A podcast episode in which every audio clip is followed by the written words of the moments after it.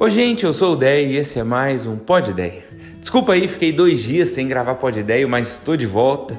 Estava viajando. Mas vamos lá. Hoje eu estava lendo João capítulo 19, versículo 17, que começa exatamente assim: Carregando a própria cruz, Jesus foi ao local chamado Gólgota, que é o lugar onde ele seria crucificado. Por que, que isso me chama a atenção? Porque Jesus planejou a vinda dele para cá, certo? Ele parar numa cruz não foi um acidente de percurso.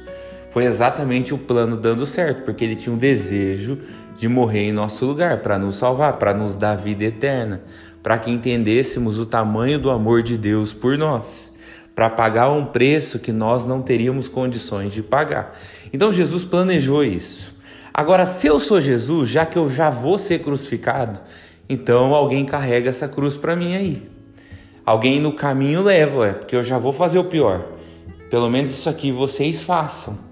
Mas Jesus, planejando como seria, inclusive ele paga o preço inteirinho. Ele carrega a cruz até o lugar que ele vai ser crucificado. O que mexe comigo, porque demonstra para mim o que é um amor de verdade. Deixa eu explicar uma coisa. Nós temos sempre a tendência de querer equilibrar a balança. Então, se eu vou lavar a louça, você trate de passar o pano na casa. Já que eu vou ficar com o Theo à noite, então aí meio que me compense ficando um pouco mais com ele à tarde. Porque a coisa tem que ser justa na nossa cabeça. Se eu vou passar no mercado e vou preparar a janta, é, então você se responsabiliza depois de fazer algo que nós estamos precisando aqui porque a gente sempre tem disso. A gente não quer que a balança fique injusta para o nosso lado. Já assistiu Tropa de Elite?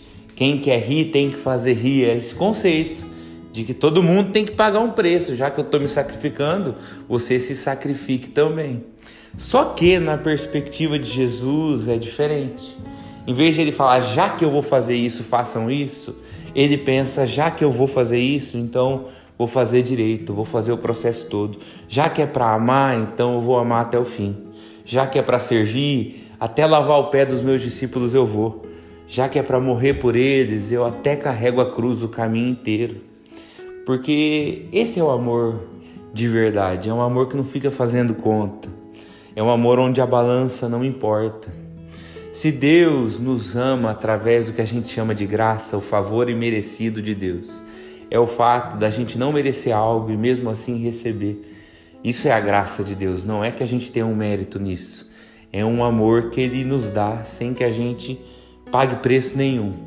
Então, a gente já começa essa vida sendo amados desse jeito, com a balança totalmente desequilibrada a nosso favor. Não tem por que a gente viver as nossas relações sempre fazendo conta daquilo que na nossa cabeça é justo porque Deus não é justo conosco. Se ele fosse justo, estaríamos condenados, porque somos nós que decidimos sair de perto dele sempre. Mas em vez de ser justo, ele decide ser graça. E é isso que ele espera que a gente estenda para as outras pessoas. E a recompensa de uma atitude como essa vem do próprio Deus. Então a gente não precisa ficar esperando que alguém retribua a gente não fica se remoendo, porque lá em 1960 fez algo pelo fulano e esse fulano nunca agradeceu. Tudo bem, não agradeceu, mas Deus viu.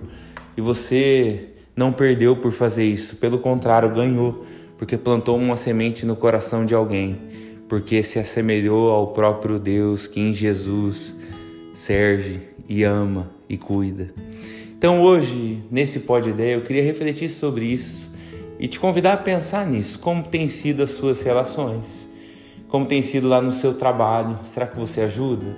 Ou será que você fica preocupado com a justiça de quem está fazendo mais? E na tua casa? E nas outras relações? Eu quero ser diferente nisso. Preciso muito ser diferente nisso. E talvez você também. Então que Deus nos ajude, que Deus nos faça melhores. E até amanhã. Tchau, tchau.